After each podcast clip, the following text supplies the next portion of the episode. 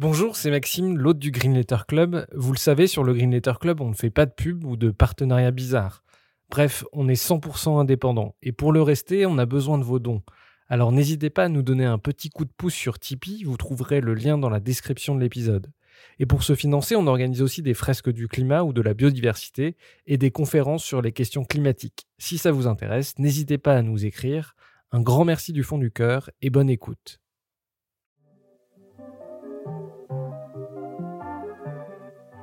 Bienvenue dans le Green Letter Club, la chaîne qui décortique les grands sujets écologiques. Aujourd'hui, nous allons parler de l'effondrement du vivant. Pénurie, épidémie ou amplification des catastrophes naturelles, le vivant régule au quotidien notre environnement, d'où cette question, pourquoi et comment l'effondrement de la vie sur Terre nous menace-t-il directement? Pour y répondre, nous recevons Gilles Boeuf, océanographe, ancien chercheur à l'IFREMER et au CNRS, professeur émérite à la Sorbonne, ex-président du Muséum d'histoire naturelle et ancien membre du bureau de l'IPBES, l'équivalent du GIEC sur les questions de biodiversité. Bonjour Gilles. Bonjour. Alors on est ici à Climax euh, au festival organisé à Darwin. Euh, on va parler d'un sujet qui est l'effondrement du vivant qui est une menace au moins aussi importante que le changement climatique, et pourtant on n'en parle euh, quasiment pas, pas beaucoup. Euh, on a l'impression que les gens ne comprennent pas toujours euh, l'ampleur de la menace qui pointe sur nous. Mais d'abord, première question, est-ce qu'on peut faire un, tableau de l'effondrement de la vie sur Terre? À quel point l'effondrement de la vie est important sur la planète? L'ampleur, pour répondre à la question comme ça, on regarde la paléontologie et on calcule les taux d'extinction. Ils ont été mesurés depuis longtemps. Hein.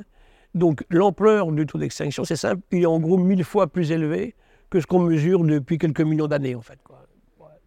Euh, donc effectivement, on calculait le temps de vie des espèces, comment elles partaient. Alors, il faut bien voir qu'il y a eu des très grandes crises d'extinction. On en connaît en gros 60. Hein, depuis 800 millions d'années avant, on ne sait pas trop comment ça se passait. Il y avait du vivant, on a dit des bactéries, euh, des virus. Euh, mais en plus, non seulement c'est difficile à mettre en évidence, en plus c'est très très lointain, donc moins bien conservé évidemment. Depuis qu'on a les moyens de faire vraiment de la paléontologie avec des outils, des carapaces, des cuticules, des squelettes, des coquilles par exemple, hein. les paléontologues ils bénissent, ils, sont en train de bénir les dieux de la biodiversité quand ils ont inventé les bêtes à coquilles. Hein. Elles se conservent pratiquement tout le temps. Donc là, on a mesuré les taux d'extinction et en gros, on est mille fois plus élevé que ce qu'on mesure, sauf pendant les fameuses crises d'extinction. 60 connues et 5 majeures. Et donc, les, deux plus, les dont on peut parler, c'est la troisième, la grande crise d'extinction entre le Permien et le Trias. Donc, fin de l'ère primaire, début de l'ère secondaire, il y a 251 millions d'années. Et on parle beaucoup de la dernière, la cinquième, qui s'est produite justement euh, au moment de la fameuse fin des dinosaures, entre guillemets, hein, entre l'ère euh, secondaire et l'ère tertiaire. Et c'est vrai que ces crises d'extinction sont toujours liées à des événements extérieurs. Au premier lieu, le volcanisme les volcans actuels sont des jouets par rapport aux volcans du passé. C'était incroyable. Quand on voit des, kilomètres de cendres aujourd'hui, au Décan indien par exemple, hein, c'est les volcans de la fin justement euh, de l'ère secondaire qu'on évoquait tout à l'heure. Ou les trappes de Sibérie. Oui, les trappes, c'est ça. Ou de Sibérie, encore plus anciens. Eux, ils correspondent à la première grande crise. Là.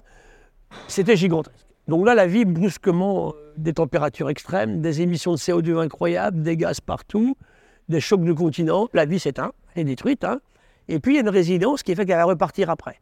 Et la vraie question pour nous aujourd'hui, répondre à ta question, pour moi c'est intéressant de savoir pourquoi ça s'est produit, mais surtout combien de temps il faut après la crise pour que le vivant se réinstalle et revienne, ce qu'on appelle la résilience, hein. le retour à un état plus ou moins proche du passé.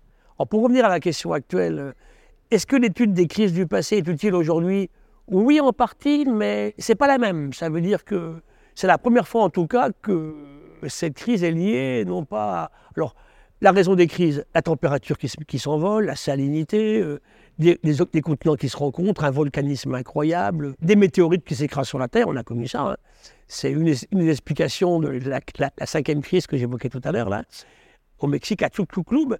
Et bah, tout ça, il faut rajouter effectivement qu'une espèce est apparue. En gros, le, sapiens, il a 400 000 ans à peu près. Hein. Donc il est africain, ça c'est clair. Et puis bah, il diversifie. Et jusqu'à une époque récente, finalement, il n'interférait pas beaucoup plus avec son environnement qu'un bah, omnivore de même taille, un mammifère, un sanglier, qu'un cochon, quoi. C'est pareil. Et puis on va commencer à interférer parce que l'humain, en fait, il a une capacité assez incroyable, c'est qu'il est fameux. Il faut le relire Bergson, il construit. Il fait, il a libéré les mains, hein, le cerveau s'est mis à grandir, et puis cet humain, il construit. Il réfléchit, il construit, il échange, il parle. Et ça, c'est la grosse différence. Je me dis, pourquoi ce n'est pas les chimpanzés qui ont gagné Parce qu'ils ne parlent pas. Ils échangent entre eux, ils communiquent, mais ils ne parlent pas. Quand on parle, c'est absolument fabuleux. Hein. Tenez rendez-vous tout à l'heure à tel endroit, c'est magique en fait. Et les moyens actuels de communication décuplent tout ça, bien sûr. Destruction, communication. Donc aujourd'hui, ça part beaucoup plus vite qu'avant parce que justement. Euh, alors pourquoi les, grandes causes d'extinction sont bien connues hein, D'effondrement. Un, destruction. On détruit les écosystèmes. On va y revenir. Deux, c'est effectivement la contamination et la pollution. Euh, surexploitation des ressources. Trois, en trois, je mets en trois. Les, selon les, PBS Oui, oui, mais moi, je fais partie du PBS, hein, donc on change sans arrêt. Non, non, il n'y a pas de hiérarchie dans ce que je dis là. Hein. Ah oui, d'accord. Non, mais parce que sur les causes, justement, les, deux premières causes, donc euh, vous l'avez dit, c'est l'artificialisation la première. La, seconde, c'est, enfin la deuxième, c'est la surexploitation des ressources. Et rien que ces deux-là, selon l'IPBES, ça fait à peu près 50%. Oui, ça ne m'étonne pas, oui. Ah, moi, je dirais même plus. Hein. Je pense que la destruction, à elle seule, c'est 60%, 70%.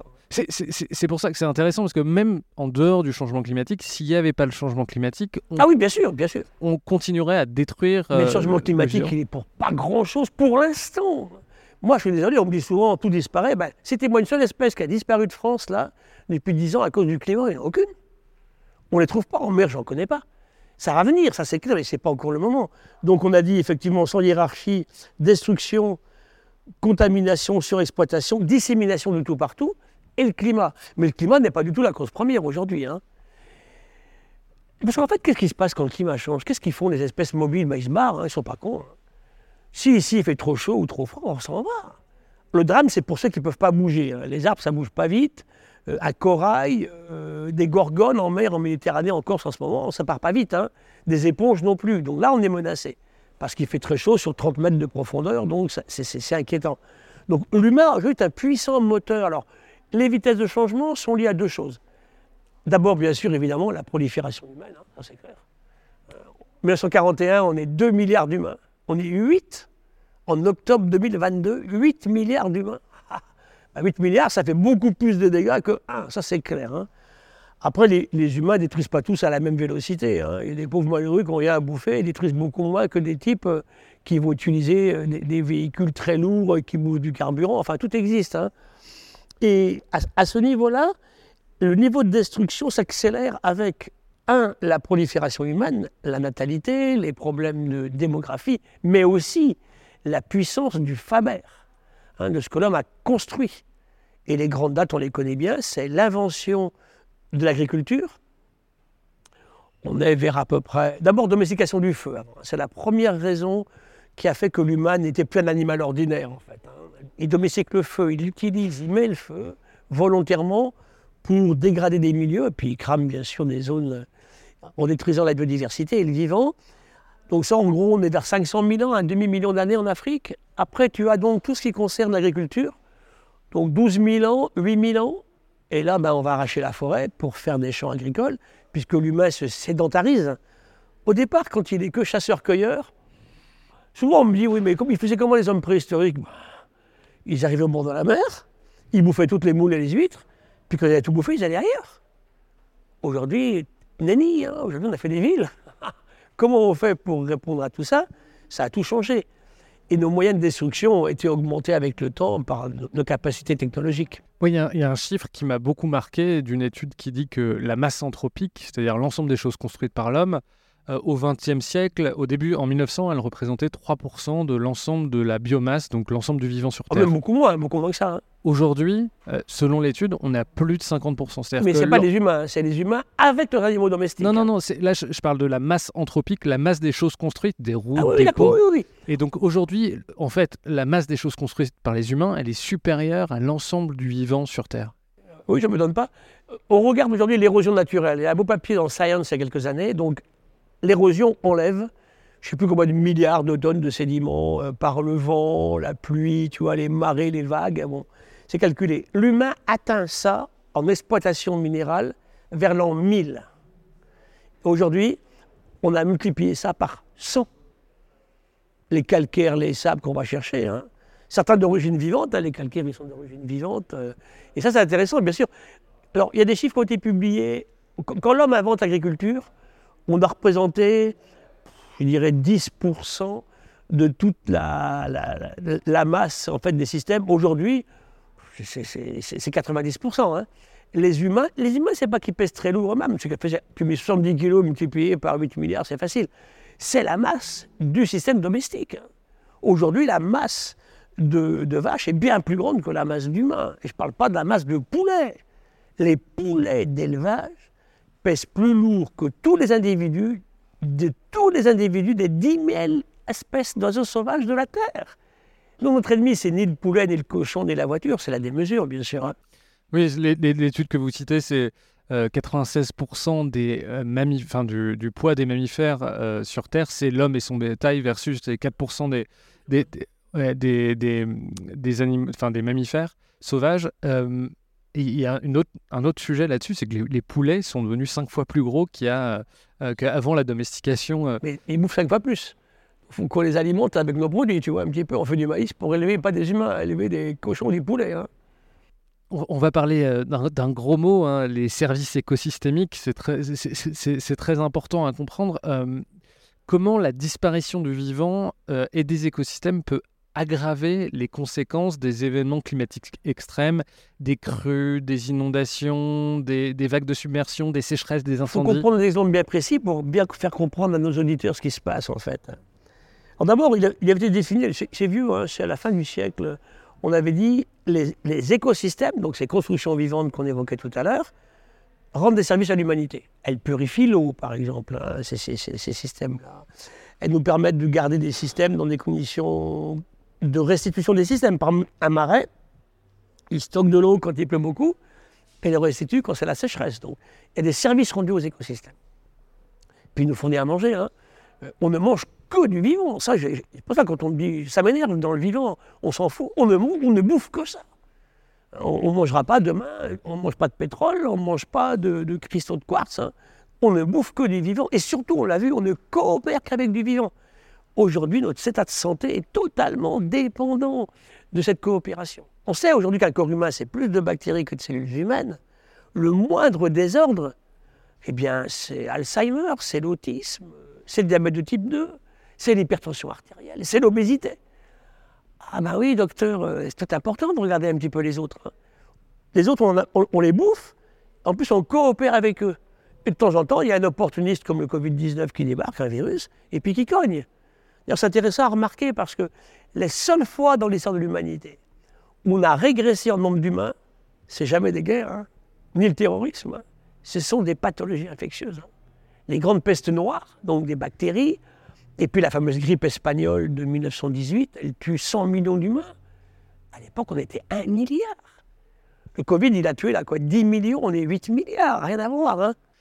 C'est très intéressant. Moi, j'avais lu une étude euh, qui dit que le, justement la peste noire, c'est une maladie d'origine climatique, en sens que euh, les hôtes de la, du bacille de la peste, donc elle, va sur, elle, est véhiculée par des puces qui elle-même aller sur des hôtes, des rongeurs, des. Oui, tu as des mais... sur des puces, tu sais, des petits rats kangourous, les gerboises du désert. Mais ça passe au rat. Mais que justement, euh, à cette époque-là, au XIVe siècle, euh, il y a eu un, refroidissement climatique qui a tué tous ces hôtes. Et du coup, les puces sont allées sur euh, les commensaux de l'homme, donc les chiens, d'autres types de rongeurs, les chevaux. Et en fait, c'est comme ça qu'elle est allée ensuite sur les routes de la soie et qu'elle a contaminé l'Europe. Tout à fait, tout à fait.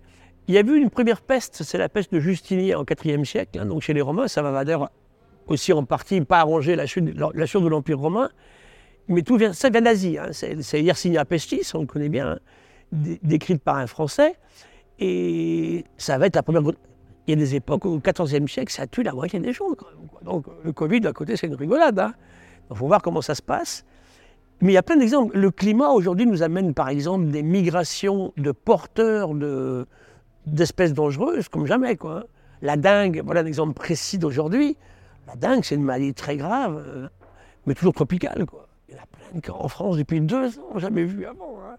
transmises par des moustiques, le fameux moustique tigre.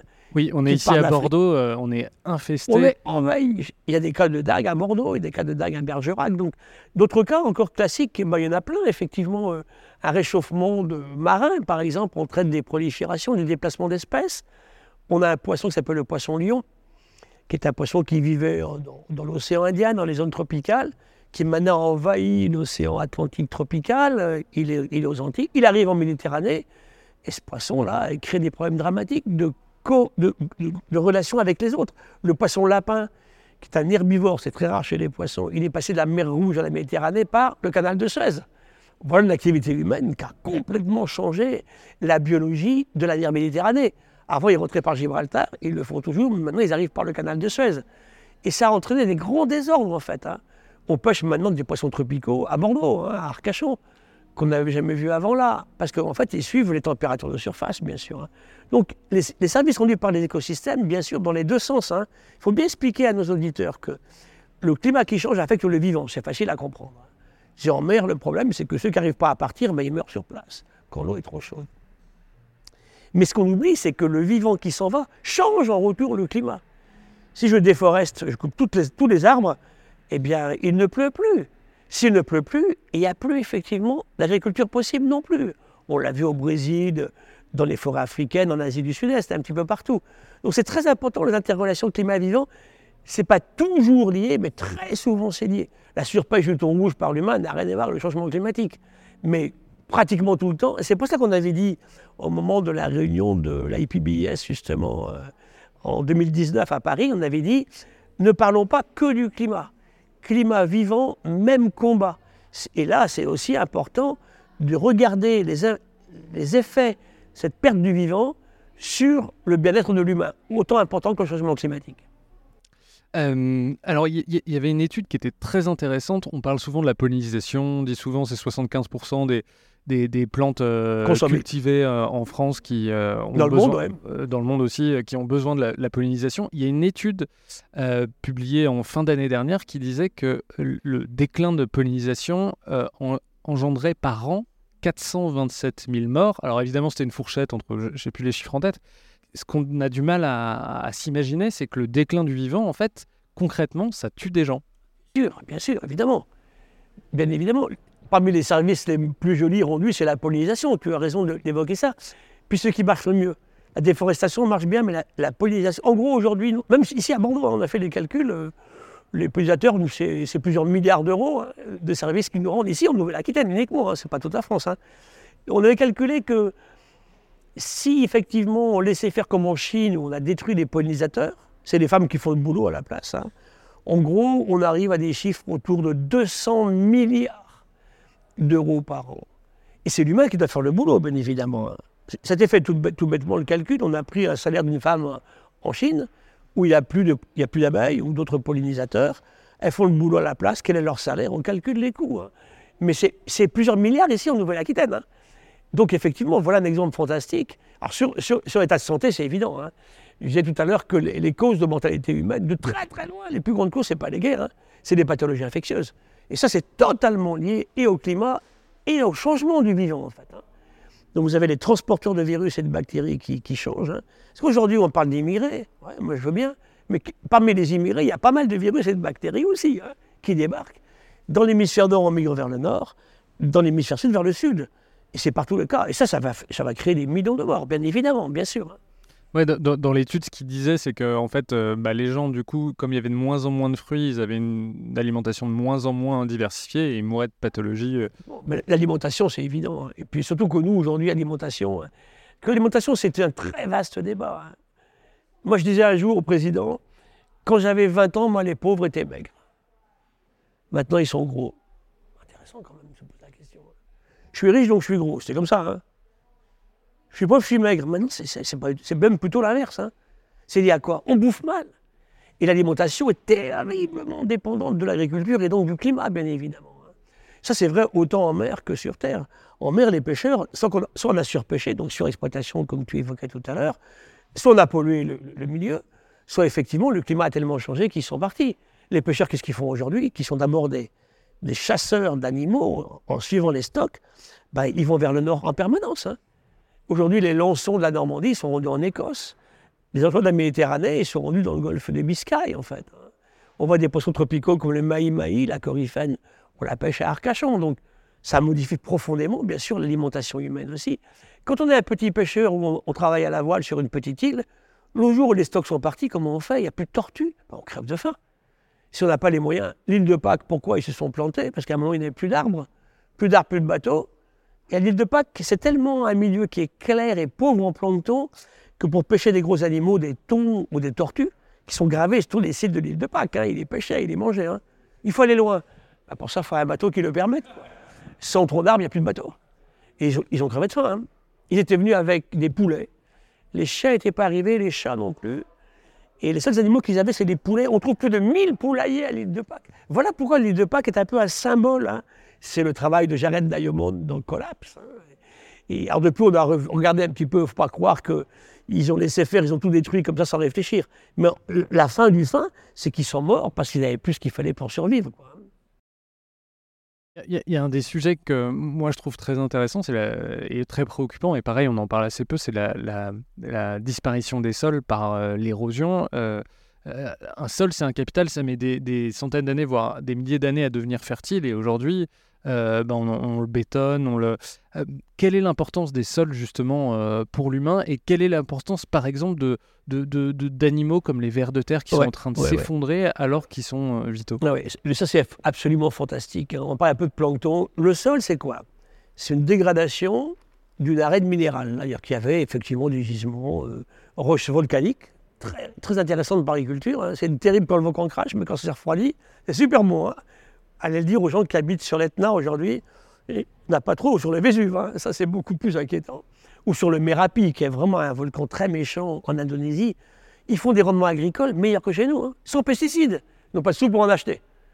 Mais bon, ça dure. Il pleut beaucoup hein, aussi, donc. Mais ils font sur la même parcelle de la polyculture. Ils font de la banane, ils font du taro, ils font des fleurs. Mais je dis ça, c'est magique, ça. Dis ça aux paysans de chez nous. Pas d'engrais, pas de pesticides. Mais sur des terrains, euh, effectivement, le Mérapi crache régulièrement et le jour où ça crache, puis aujourd'hui, ce n'est pas 10 000 personnes à évacuer, c'est des millions de personnes. Donc il faut tenir compte aussi de ça, bien sûr. Donc pour revenir à, la question, les sols, c'est une, dégradation d'arène. C'est assez peu épais, hein. les gens ne se rendent pas compte, mais on fait un trou dans le sol, on arrive vite sur la roche, en fait, qui est en dessous, quelques mètres. Et c'est extrêmement intéressant dans sa biomasse et dans sa partie vivante. Qu'est-ce qui vit dans les sols? 3 tonnes 5 de micro-champignons à l'hectare, 1 tonne 5 de bactéries. Avant les vers de terre, hein, j'aime bien les vers de terre aussi. Hein. Mais aujourd'hui, on a tué les sols.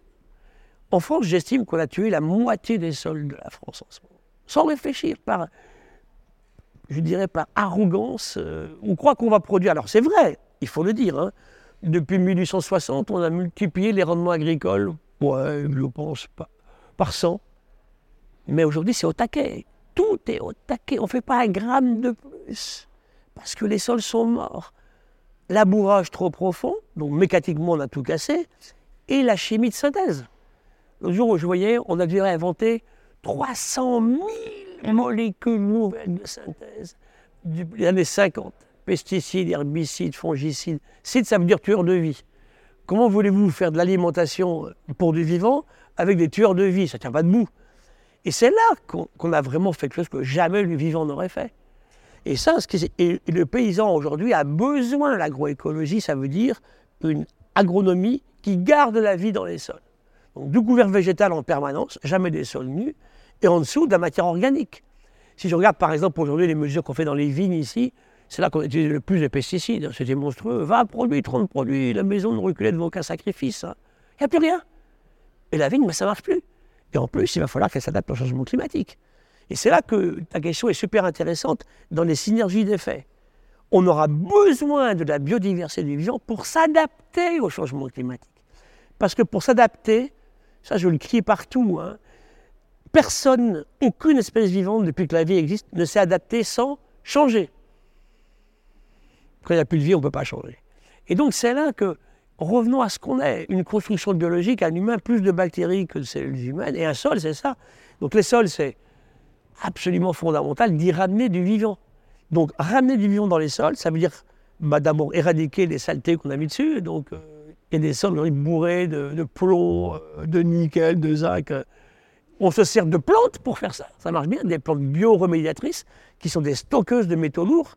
C'est génial. En, Calédonie, on a une petite plante moche comme tout. Hein. Du nickel dans sa sève? On reste ébloui d'amour et d'admiration pour ceci? Intérêt du biomimétisme et de la bioinspiration. Hein. Tout ce qui touche aussi, bien sûr, euh, à l'élimination de ces pesticides, ils peuvent rémaner très longtemps. Le cas le plus terrible, très concret qu'on a vécu, nous, euh, dans les territoires français, c'est le chlordécone à la Martinique. Donc, dans les années 90, euh, les poissons de banane sont attaqués par un charançon, un petit coléoptère, et ils ont une substance qui le tue. Cette substance, elle est connue, s'appelle le chlordécone, mais qui est un horrible produit. C'est un cycle de carbone avec des atomes de chlore. Jamais le vivant sera dégradé ça, l'humain encore moins. Ce produit était interdit en Europe, en France. On va, par dérogation, permettre à des gens de l'utiliser. Pour gagner quoi? 5 centimes sur le prix du kilo de banane. On a détruit les sols de Martinique et Guadeloupe pour deux siècles. Je comprends, hein, récemment, après que les gens, après, ils veulent pas se faire vacciner. Hein. Ils n'ont pas confiance dans l'État. Qu'est-ce qu'on leur a dit? Les cancers de la prostate ont explosé chez les jeunes, les cancers du sein chez les femmes. Voilà pourquoi ça ne marche pas notre système aujourd'hui. En économie actuelle, on ne tient jamais compte des externalités. Comptons le prix de la sécurité sociale. Je voyais un papier cette semaine dans Le Monde sur l'explosion des cancers entre 25 et 50 ans. Ça n'existait pas. Très rare. C'est très intéressant le, cas des plantes parce que euh, notamment elles, se servent beaucoup et c'est tous les travaux de Marc-André Sellos sur euh, bah, les champignons qui en fait euh, apportent plein de, de, nutriments à la plante et surtout, les, enfin surtout aussi en tout cas les protègent des invasions extérieures. Donc ça veut dire que quand on met des pesticides, en fait on, on tue les champignons et on a besoin de mettre plus d'engrais et plus de pesticides. Complètement. Aujourd'hui on en met de plus en plus. Hein la fameuse loi Ecofito, ça n'a pas marché. On n'a jamais mis autant de pesticides en France qu'aujourd'hui. Oui, la loi Ecofito, c'était de baisser de 50% les pesticides. on rigole de qui on se fout. Donc là, il y a des problèmes gigantesques, évidemment. Si le vivant est maintenu, on n'a pas besoin de pesticides. J'ai un ami, par exemple, qui fait du petit pois ce son blé, 140 hectares quand même. Il était là tout à l'heure d'ailleurs, euh, en Nouvelle-Aquitaine. Il me dit, mais moi, euh, j'ai un rendement en blé un peu moins bon que mon copain qui fait que du blé. Mais quand j'ai récolté mon blé, mon petit pois, pas besoin de pesticides. Hein. Il a été protégé par le blé et en rendement économique, il gagne beaucoup plus que lui. Alors, il y, a un autre sujet que moi je trouve euh, très important à expliquer, c'est dans la biodiversité, il y a une fonction, enfin, une chose qui est très importante, c'est la diversité génétique. Aujourd'hui, pour des questions de rendement, on a tendance à faire des clones. À la, par exemple, je vais citer quelques exemples, mais euh, la, banane 97% euh, de l'exploitation euh, mondiale de bananes, c'est la banane de Cavendish, qui aujourd'hui d'ailleurs euh, subit une terrible maladie. Mais en fait, c'est vrai pour tout. je, suis allé dans le cognac cet été. on est passé de 30 cépages de cognac à 2 aujourd'hui pour des questions de rendement. Patate, tout ce qu'on veut, le, raisin, bien sûr, oui. Est-ce que tu peux expliquer pourquoi l'effondrement de la diversité génétique, c'est quelque chose de dramatique pour les animaux comme pour les végétaux Ça, c'est facile à expliquer. Quand on parle d'effondrement du vivant, on compte des espèces. Au muséum, on adore faire ça, les déterminer, leur donner un nom, les compter. Très bien. C'est un aspect des choses. Mais c'est largement insuffisant. Tout à l'heure, j'ai dit que la biodiversité, c'est l'ensemble des relations qu'elles ont établies entre elles. Donc, il y a les espèces, leurs interrelations. Mais surtout, aussi important que ça, c'est la base génétique de chaque espèce on voit les clones aujourd'hui qu'on a, euh, on le pas maritime, pas trop, mais les clones par exemple qu'on a sur la fraise, les clones qu'on a, bah, la banane que tu évoquais, la Cavendish, euh, sur les tomates. Ça veut dire qu'on a appauvri, pour des raisons, je dirais, de rendement bête, du coup, une tomate bien ronde, bien rouge qui tient au frigo, génial. Elle n'a pas de goût, bah, c'est secondaire. Alors que une belle tomate ridée à l'époque des tomates qui a du goût, c'est largement meilleur que. Mais on a tout appauvri la base génétique. Parce qu'on avait les moyens. Souvent, on a même fait pire dans les manipulations génétiques. Hein. C'est quoi un OGM C'est un truc où effectivement, tu as modifié la génétique de la plante en y mettant un nouveau fragment d'ADN qui va coder autre chose et qui va faire que cette plante-là, quand tu vas utiliser un produit, sera protégée par rapport aux autres qui sont autour. Tu vends la plante OGM, le produit qui va avec, qui fait du bénéfice? Monsanto, c'est clair, ou Bayer, hein. ni le paysan, ni le consommateur. Donc garder un maximum de diversité génétique. Je vais donner un très bel exemple sur le riz. On est en 2007. C'est le CIRAD français qui a fait ça. Le riz est attaqué par un virus qui fait le dwarf rice, le riz nain. Mais ça va paralyser des, millions de personnes. en gros, très, gros, il y a deux, types de riz, le riz du sud de l'Himalaya, le riz du nord de l'Himalaya. Et bien ce virus attaque. Ils vont tester 6000, tu vois un peu ce que c'est, c'est pas trois, hein, variétés de riz pour trouver un paumé dans la vallée de l'Himalaya qui résiste au virus. Génial. Le seul inconvénient actuel, c'est qu'on a sacrément appauvri le reste, parce que maintenant, comme celui-là a servi de base pour qu'on reparte, on se repose la question de la base génétique des riz actuels, bien évidemment. Donc ça, c'est très très important. Sur la pomme de terre, comme c'est tellement, tellement important, on a réagi au niveau international. La patate, elle vient du Chili du Pérou. Il y a un grand centre à Lima, payé par la Banque mondiale. On a cinq espèces de pommes de terre, mais des centaines de variétés. Tout est là. Il faut se rappeler ce qui s'est passé, par exemple, en Irlande. Hein. Mais c'est des millions de morts hein, quand on parle d'effet d'effondrement du vivant, parce qu'un coloptère, le dorifort, est arrivé.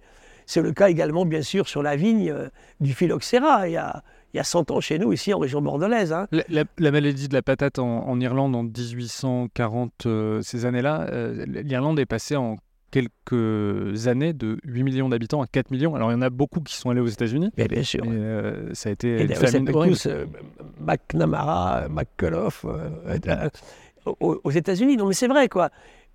Les migrations italiennes aussi. Donc ça veut dire que des grandes migrations humaines ont été créées par des questions de biodiversité. Hein.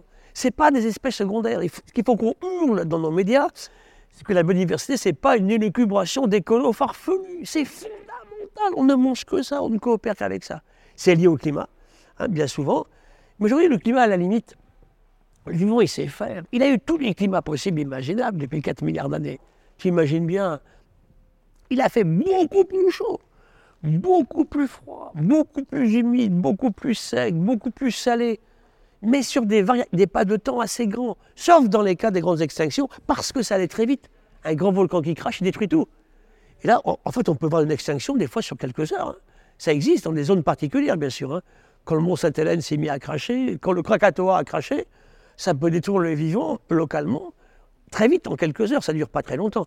Par contre, sur des aspects normalement qui sont les, les, causes d'extinction qui prennent du temps, à part l'impact de météorites et puis les explosions volcaniques, ça prend un certain temps. Et c'est vrai qu'aujourd'hui, quand on regarde ce qui se passe, le climat en lui-même, moi, il ne me préoccupe pas trop. C'est l'accélération du changement qui me pose d'énormes problèmes. Et aux vivants aussi. Hein. Il y a un très beau travail de l'INRA il y a quelques années sur les mouvements des arbres en France. Et il montre que nos arbres en altitude, en 18 ans, sont montés de 100, mètres dans les montagnes. 18 ans, hein. ce n'est pas une masse à faire. Hein. À terre, ils n'arrivent pas. On a même des cas aux États-Unis où les arbres sont partis dans le mauvais sens. Ils sont paumés. Ils sont partis vers le Mexique, alors qu'ils devaient partir vers le Canada. Ça, c'est intéressant. Puis un arbre, il ne se déplace pas si vite que ça. Hein. Il n'enlève pas ses racines, comme dans Fantasia et dans les dessins animés de, Disney, pour aller se balader. Par contre, ceux qui vont vite, les oiseaux. Là, il y a un beau papier aussi des collègues de Montpellier que tu as dû voir aussi, qui montrait que les oiseaux, en 18 ans, avaient fait 33 km vers le nord et les, insectes, et les papillons 113, 114 km. Pour un degré de plus en France, dont le climat a un rôle aussi, on aura 250 km vers le nord de migration en plus. L'influence est forte. Hein. Alors, il y, a un autre sujet dont euh, tu t'occupes ici euh, en région Nouvelle-Aquitaine, c'est euh, One Health. Est-ce que tu peux expliquer pourquoi la destruction des habitats, notamment des forêts, engendre l'émergence de nouvelles maladies? On voit la réémergence ou l'émergence de maladies accélérées de manière brutale depuis les années 50. Est-ce que tu peux expliquer pourquoi C'est très spectaculaire. En Guyane, par exemple, on se rend compte que quand on a enlevé la forêt, il y avait une trentaine d'espèces de moustiques du sol à la canopée. Manque de chance, ceux qui transportent le palu, ils sont en haut. Comme les arbres maintenant sont au niveau du sol, mais ils piquent les humains. Ce qui n'arrivait jamais. Les humains ne montaient pas à 30 mètres ou 40 mètres dans la canopée. Enlever des arbres aussi, ça va faire que les espèces naturelles qui s'y trouvent, les chauves-souris en particulier, hein, c'est le cas d'Ebola en ce moment en Afrique. Euh, c'est une grosse roussette hein, qui transporte le virus d'Ebola, qui est super mortel. Il est infiniment plus méchant que le Covid-19. C'est une létalité de, je sais plus, 60, 60-70%. D'un autre côté, il ne dure pas longtemps. Et c'est là que le Covid est empoisonnant, parce que finalement, comme il n'est pas assez méchant, je peux m'exprimer comme ça cyniquement, entre guillemets, hein, eh bien, il va nous emmerder longtemps, parce que comme il ne tue pas ses hôtes, bah, il mute en permanence, et puis on a ces questions de vaccination à répétition qu'on a mis en place. Sur un virus méchant, ça dure beaucoup moins longtemps. Mais ça peut être dramatique, bien sûr. Donc la forêt qu'on enlève fait que on libère de la forêt des êtres vivants qui ne peuvent plus y vivre et qui vont venir s'installer auprès des populations humaines, ou à l'inverse, c'est l'humain, puisqu'il a de moins en moins de territoire de chasse, qui va aller vers des lieux de forêt où il n'allait jamais, là où sont des êtres vivants très dangereux, hein, des virus par exemple. Sur des grottes chinoises, on a trouvé 400 virus différents dans des chauves-souris, qui peuvent les tuer quelquefois, mais pas entièrement, la population euh, survit. Mais quand ça passe à autre chose, et le cas du SRAS, qui est cette maladie qui a démarré en 2001 là, ou 2003 euh, en Asie, qui a tué beaucoup, mais au bout de trois mois, elle s'arrête sans vaccination, parce qu'elle cognait justement beaucoup. Donc, quand on déforeste et quand on enlève les milieux naturels, on offre la place, bien sûr, à des pathogènes dangereux. On appelle ça l'effet dilution. Hein, qu'est-ce qui se passe quand un écosystème est en bonne santé? Il y a un maximum d'espèces. Là-dedans, ils ont quelques parasites ou pathogènes euh, ben, qui, restent dans la, la zone de la forêt qui se portent bien. Je diminue le nombre d'espèces, beaucoup. Déjà, il va se passer un moment où le parasite ou le pathogène va chercher d'autres hôtes, parce qu'il a plus ce qu'il lui faut pour pouvoir se reproduire. Ce qui est très clair aussi, c'est qu'au même moment, on, démontre que les espèces qui étaient résistantes, ben, elles vont aussi s'amenuiser finalement. Et chaque fois qu'on détruit un écosystème, l'effet de dilution s'exprime beaucoup moins. Ça veut dire qu'on concentre la dangerosité de l'écosystème. Et c'est ce qui s'est passé là. Hein. C'est l'ouvrage de, de, Serge Morand. De Marie, de, Marie-Monique Romain, et puis surtout, bien sûr, notre ami du CIRAD, de, l'IRD euh, du Cambodge, euh, Serge Morand, hein, il montre très bien ces effets dilution. On veut être tranquille, on garde un maximum d'espèces, et là on revient à ce que tu as dit tout à l'heure. Et au sein des espèces, un maximum de variabilité génétique pour garder de la résistance. Ça, c'est important. Donc ça, ça explique très très bien les problèmes actuels, justement. Quand on diminue le nombre d'espèces et qu'on diminue au sein des espèces qui restent la variabilité génétique, on s'offre à ces problèmes particuliers-là. Donc, pour, euh, pour donner du contexte, toutes les maladies, euh, enfin, je crois qu'il y a 60% des maladies qui sont des zoonoses, donc des maladies qui viennent des animaux. Oui. Euh, historiquement, c'est le cas. Mais aujourd'hui, toutes celles qu'on connaît, chikungunya, Zika, tout ça, fièvre du Nil. Chikungunya, bien, tout ça, ça vient, ça vient, des animaux. Tuberculose bovine, les grippes de canard, bien sûr. Et il y a une chose, ça arrive aussi en France, la maladie de Lyme, par exemple, il y a cet effet de dilution sur le alors, il y a deux maladies en ce moment, parce que, bon, on parle des moustiques, on oublie les tiques. Hein. Les tiques, en région bordelaise, transmettent deux maladies graves. Hein. Ils transmettent effectivement euh, la maladie de Lyme, mais ils transmettent aussi le virus de Crimée-Congo, qui est très préoccupant, hein, qui est en train de passer la frontière, qui a connu déjà pas mal en Espagne, par les. Alors, la question, c'est pourquoi les tiques prolifèrent-ils? Parce qu'on a modifié les forêts. Hein. on a un couvert végétal avec la fougère aigle. Alors, cette fougère, elle était déjà là, mais là, on, on favorise éhontément par rapport à d'autres espèces sa reproduction. Et les tiques adorent ça. On va aussi, les gamins vont plus, les chasseurs, pénètrent dans des forêts, là où on n'allait pas auparavant. Et on a des zones de contamination. Caresser des animaux dans un parc zoologique, je ne sais pas forcément comment on est pour des enfants non plus. Hein. On fait ça maintenant. Caresser un daim, caresser une biche. Beaucoup de on a beaucoup de pathologies étranges qui sont liées au NAC. Hein. NAC, c'est Nouveaux Animaux de Collection. De compagnie. L'OS. Euh, avoir dans le corsage un, serpent, euh, bon, euh, c'est pas recommandé quoi. Manger trop cru aussi, comme on s'est mis à le faire pour les poissons, on a traité un tas de maladies qu'on n'avait pas. L'anisaki, c'est un ver passé du poisson qui bouffe un foie humain. Hein.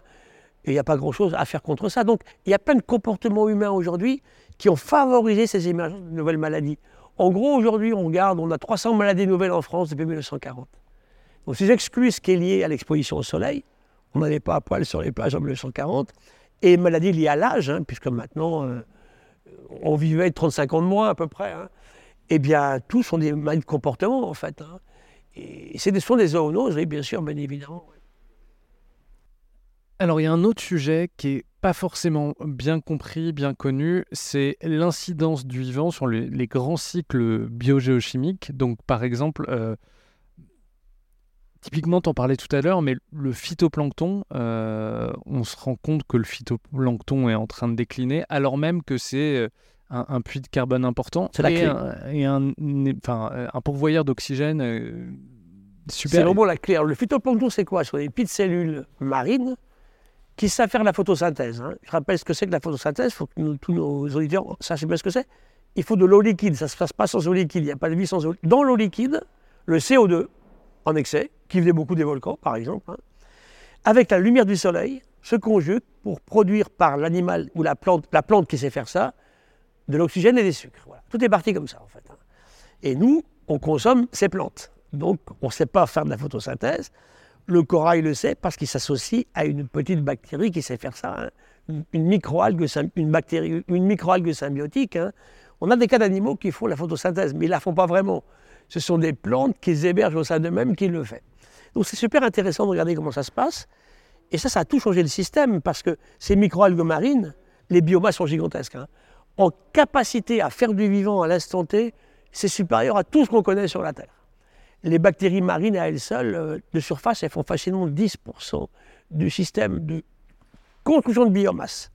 Hein, si je prends la biomasse marine par rapport à la biomasse des arbres, je parle de capacité à faire de la biomasse en instantané. Hein. Le marin est exceptionnel. Il faut voir que si l'océan a ce rôle sur le climat, de stockage de CO2 et de régulation des températures, c'est justement parce qu'il est vivant. Et ce sont elles, on a vu ces microalgues qui font l'oxygène. Hein. Alors, pas celui qu'on respire. Souvent, là, je, reprends les gens, on dit souvent, euh, je respire grâce aux microalgues. Non. La moitié des océans de la Terre sont faits par les microalgues. Mais le milieu marin recycle tout ça, en fait. Mais n'empêche que dans l'oxygène produit globalement sur la Terre, elles sont aussi importantes, les microalgues, que les arbres. Donc, il faut que l'océan soit vivant pour qu'il puisse jouer son rôle sur la régulation du climat. Ça, c'est super important. Donc, ces microalgues, si on les décime, c'est une véritable catastrophe. En plus, pour un petit clin d'œil sympa, si on est un petit peu généreux et reconnaissant à la vie, tous les deux là, on a 30% des mêmes gènes qu'une microalgue de l'océan. Que la vigne, 60% avec la vigne. Qu'on arrête de croire qu'on est sorti de ça. Plus on va maltraiter ce vivant, plus on s'auto-maltraite. C'est con pour une espèce qui s'est appelée sapiens quand même. Alors, il y, a des, y a des choses qui peuvent paraître complètement euh, justement aberrantes sur les, sur les grands cycles biogéochimiques, mais par exemple les baleines, les manchots, tout ça, ça a une incidence sur le climat, ça, paraît complètement fou. C'est bien travaillé en fait. Alors bon, on a un petit peu peut-être surfait cela parce qu'il n'y a jamais eu énormément de baleines. N'empêche que c'est vrai qu'un squelette cadavre de baleine qui tombe de la surface au fond, il n'y a rien à bouffer au fond de l'océan. Il y, a, de la vie, elle attend, la gueule ouverte, qui va tomber dedans, quoi. Hein. C'est une pluie perpétuelle qui nourrit ça. Un squelette de baleine, c'est une manne. J'ai des photos qu'on avait fait à l'époque quand on plongeait sur les sources hydrothermales d'un cadavre de baleine arrivé au sol. Avec le sous-marin, on est passé trois jours après, il n'y avait plus rien. On parle des manchots aussi, c'est pareil. Donc ce vivant. ça veut dire que les baleines, en fait, elles captent le carbone et elles contribuent. En fait, c'est un puits de carbone. Euh, complètement. Et surtout, elles contribuent localement à créer un écosystème qui va permettre justement de produire de l'oxygène et stocker du CO2. Euh, quand on regarde aujourd'hui la surpêche, par exemple, quand on surpêche les petits poissons pélagiques, sardines, anchois, chachards, euh, maquereaux, euh, les, comment, les, anchois et puis les chachards, les sardines, les sardines, voilà. Et bien on se rend compte qu'on les enlève tous. Bon, les oiseaux qui les mangent, ils meurent. Les baleines qui les mangent, elles meurent. Les poissons de haut de gamme qui les mangent, ils meurent. Qu'est-ce qu'ils bouffent normalement, ces animaux? Du zooplancton, donc des bébés animaux marins, des larves de crabes, de poissons. Ils explosent. Parce qu'en fait, il n'y a plus de prédation. Hein, il n'y a plus de poissons pour les bouffer. Et qu'est-ce que bouffent ces bestioles elles-mêmes? Du phytoplancton. Ça veut dire qu'aujourd'hui, si je surpêche, je rends l'oxygène moins capable de stocker des microalgues et de stocker du CO2 tout est lié en fait. Hein. Donc les grands cycles biochimiques, il faut expliquer que ce sont des relations entre le monde minéral et le monde vivant. Tout à l'heure, j'ai dit, quand le monde vivant apparaît, se crée sur un monde minéral antérieur. D'ailleurs, qui a influé beaucoup. Aujourd'hui, moi, je m'intéresse aussi beaucoup à la minéralogie. En gros, on connaît 5100 espèces de minéraux. Les deux tiers n'existeraient pas sans la vie. Hein. C'est parce que la vie a inventé la grande oxydation de la, photosynthèse, qu'on a vu tout à l'heure, dans l'océan, il y a 2 milliards et demi d'années tout, a changé. Hein. Alors, le, vivant est né du minéral et le minéral a été profondément affecté par l'apparition du vivant. Hein. C'est ça les grands cycles biogéochimiques cycle du carbone, cycle de l'azote, cycle de l'oxygène, bien sûr. D'ailleurs, alors toi, tu as travaillé très très longuement sur le, sur le saumon. J'avais entendu les époux cochers qui disaient que justement le, le, le, le saumon apportait du phosphore dans des régions où il n'y en avait pas forcément. Et, que ça avait un rôle. Mais c'est vrai pour le saumon, c'est vrai pour euh, les éléphants. Les éléphants, ah, les éléphants c'est fantastique. Ou, par exemple, je sais pas, moi, en Afrique, chaque fois, j'ai remarqué que quand les éléphants font leur bouse, il y a plein de petits primates, des petits singes qui viennent manger les bouses d'éléphants. Ils ne mangent pas le caca d'éléphant. Ils mangent les graines qui s'y trouvent, en fait. Un éléphant, il te, il te Un beau travail là-dessus, c'est l'histoire du casoar. C'est une sociologue que j'aime beaucoup, euh, Florence Brunois-Prasinet. Tu, la liras. Elle travaille en Papouasie. Et elle montre que sur la déforestation de la forêt de Papouasie arrivent les déforesteurs. Hein, par exemple, des, des, Malais, par exemple. Ils vont négocier la déforestation. Et voilà, je vous paye tant de dollars par hectare de forêt partie. Alors le, type, il dit ah non, non, je ne suis pas d'accord, parce que mes arbres n'ont pas tous la même valeur. Hein. Des arbres valent très cher parce qu'ils sont rares et intéressants, d'autres, ils valent rien du tout. Non, non, moi, je ne regarde pas ça, je te paye à l'hectare. Euh. Et puis, euh, le, papou, il dit attention, moi, mes casoars, tu me les gardes, quoi. Il n'est pas protégé par la liste de Washington, donc on s'en fout. Le casoar, c'est une bestiole vachement agressive. Hein, tu, peux, tu, peux, dire ce que c'est, tout le monde Ah oui, le casoar à casque, c'est un oiseau qui ressemble un peu à une autruche, hein, un peu plus petite, noir avec une tête bleue et un, jabot rouge. Super agressif, hein, c'est une sale bête. Hein, il ne vole pas, il court. Et il mange plein de plantes de la, de la forêt. Il défecte partout. Et grâce à lui, il y a plusieurs centaines d'arbres qui repartent à cause des croûtes de casoar. Hein. C'est génial. Donc je continue mon histoire. C'est-à-dire qu'il met de l'engrais et une graine. Voilà, c'est ça. Et ça repart. L'éléphant, c'est ce qu'il fait aussi, bien sûr. Et l'azote, tout ça aussi, ça joue un rôle très important. Et ce qui est intéressant aussi, donc, elle continue à expliquer que bah, le casoar disparaît si on déforeste, il n'a plus d'endroit pour nicher, pour vivre, pour bouffer. Et puis finalement, euh, arrivent les écolos. Alors là-bas, il y a des papillons. Les troïdes, papillons jaunes et noirs magnifiques. On s'en fout complètement les papous, mais ils sont classés par la Convention de Washington, interdit de les attraper. Donc l'écolo va dire attention, je ne veux pas qu'on tue les troïdes. Comment voulez-vous qu'on discute quoi? Entre le mec qui veut protéger deux papillons celui qui veut protéger le casoar, celui qui veut protéger la forêt. Et le drame final, c'est qu'ils perdront tous et qu'on va enlever la forêt pour faire de l'arbre à palme, par exemple, du palmier à huile. Quoi. Donc c'est là qu'il faut qu'on se batte tous là-dessus. Donc dès qu'on touche au vivant, on va forcément interférer sur les activités humaines. Il y a un autre sujet que je trouve très intéressant, c'est que par exemple, la médecine euh, doit beaucoup au vivant, à la fois par euh, biomimétisme, mais aussi parce que euh, les médicaments, il y a énormément ah, de médicaments qui sont issus de plantes. Un sur deux. Dans une pharmacie, quand tu rentres dans une pharmacie, un sur deux vient de synthèse, un sur deux vient du, naturel. Donc la pénicilline, on a parlé. L'aspirine L'aspirine, hein, du saule par exemple, évidemment, bien sûr. Hein, on a, la vitamine C, quoi. Ça a été la vitamine C d'une plante du Chili qui s'appelle Drimis winteri, qui est le canelo, l'arbre sacré des Araucans. Il y a des Indiens Araucans ici à Darwin cette semaine. J'ai discuté avec eux tout à l'heure. Je vais aller les voir encore des Mapuches. Ils ont un arbre sacré qui s'appelle le canelo. Il est incroyablement puissant pour faire de la vitamine C. Les Anglais avaient découvert ça. Et ils ont dominé le monde pendant trois siècles grâce à ça. Ils n'avaient pas de scorbut. Ah, quand on parle des... Belles histoires à raconter hein, sur la biodiversité les Français crevaient en mer au bout de quelques semaines, quelques mois. Ils perdaient leurs dents, c'était une maladie. Ils étaient affreux, les Espagnols et les flottes de guerre britanniques s'en sortaient parce qu'ils matrouillaient des feuilles de, du cannelle, un sacré des Araucans. C'est un secret militaire fantastique. Hein. c'est une très belle histoire, hein, liée à la biodiversité. Donc effectivement, aujourd'hui, une grande, la moitié de nos médicaments viennent de systèmes naturels, beaucoup plus des plantes que des animaux. Et il faut faire une différence avec le milieu marin. En mer, Beaucoup d'animaux, les éponges, ont donné des médicaments parce qu'elles sont sessiles. Elles ne bougent pas. Et un animal qui s'installe là comme un arbre et qui ne bouge plus, et qui est très ancien, ben, il s'est défendu en inventant des substances qui le défendent. Et voilà pourquoi on trouve des médicaments intéressants chez les animaux marins, ce qui est rare au niveau du terrestre. Il y en a quelques-uns, mais pas beaucoup. Par contre, chez les plantes, oui, bien sûr. Hein. chez les algues aussi, évidemment.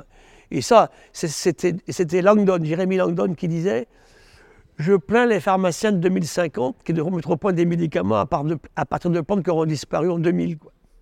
Oui, parce que euh, quand on regarde la liste, c'est assez impressionnant. La, quinine pour euh, euh, comme antipaludéens, qui, quand Mais même, tout. euh, qui sauvent des millions de villes. Les La- la- anticancéreux, les la anti- vinblastine, hein. mais incroyable.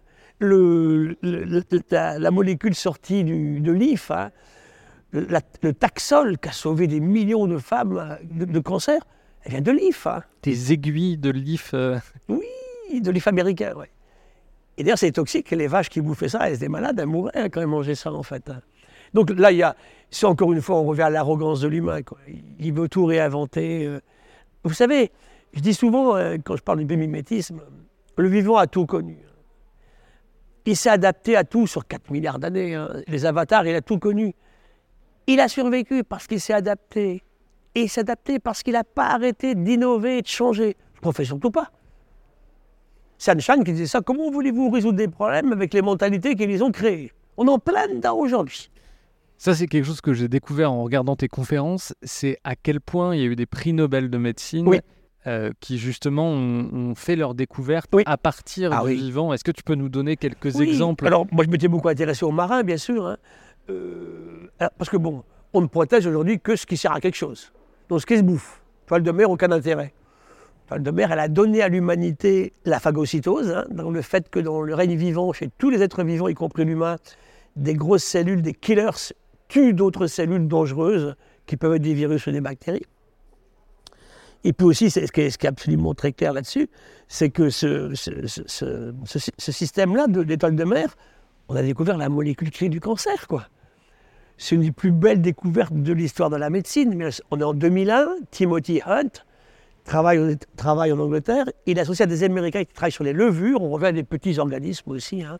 Saccharomyces, et il trouve une molécule qui s'appelle cycline, hein, parce qu'ils ils font des gels et ils montrent qu'à un moment, quand une espèce se reproduit, que ce soit une bactérie ou bien là en l'occurrence une levure, il y a une molécule qui apparaît, qui disparaît, qui apparaît, qui disparaît. Et ils se rendent compte qu'elle apparaît chaque fois quand la cellule va prendre la décision de se rediviser. C'est le cancer. Un cancer, c'est un système qui se met dans des cellules qui devraient arrêter de se diviser et qui partent de façon anarchique. Comment on les met en évidence C'est une boîte de pétri? Quand les cellules mises en, culture s'arrêtent à la boîte, c'est pas cancéreux. Quand ça sort de la boîte, ça l'est. Et cette molécule, la cycline, a été découverte. On sait que c'est deux molécules aujourd'hui, grâce à l'étoile de mer. Une très belle aussi, c'est sur Alzheimer, hein, les travaux de, d'Eric Kandel en 2000. hein. Eric Kandel travaille sur, le cerveau humain. C'est monstrueusement compliqué, des milliards de cellules. Puis il va prendre son café à Bodega Bay, à côté, euh, où c'est une station marine. Puis il dit un type, travaille sur quoi? Moi, je travaille sur les limaces de mer. Ah bon, c'est un cerveau Bon, non. hein. C'est une espèce de plexus nerveux, là. Il regarde et il découvre les bases moléculaires de la mémoire. Parce que ma limace, elle a horreur de la lumière. hein. Elle est toujours dans le noir. Donc il va faire un truc assez tordu que font les expérimentateurs. Chaque fois qu'il allume, il met à bouffer. Quand ils sont dans noir, elles n'ont rien à bouffer.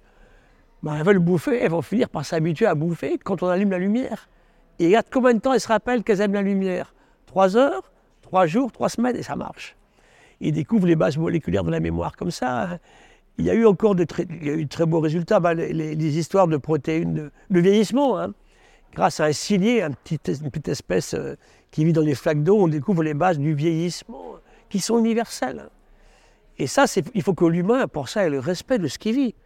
Alors ça m'a été fait à un moment pour montrer ce cas où l'humain peut être à la fois cynique et puis bon, écoutez, si ça marche, hein, on prend la forêt amazonienne, on calcule combien d'espèces ont donné des résultats intéressants pour l'industrie, et on, on- on monétarise ça. On dit voilà, si j'enlève 20 hectares de forêt, je me prive de trois plantes qui donneront demain des produits. C'est un peu tiré par les cheveux. Enfin, si ça sauve la forêt, mais bon. Le vivant, euh, ça apporte aussi énormément euh, d'argent. On ne se rend pas compte à quel point nos économies sont liées au vivant. Ça, c'est c'est- c'est quelque chose de fondamental à Je te comprendre. prends trois exemples en France. Les trois industries les plus riches de la France, qui rapportent le plus de pognon. Le luxe, le tourisme et la gastronomie. C'est que du vivant. Les touristes ne viendraient pas en France, il n'y a pas de beaux paysages. hein. Clair.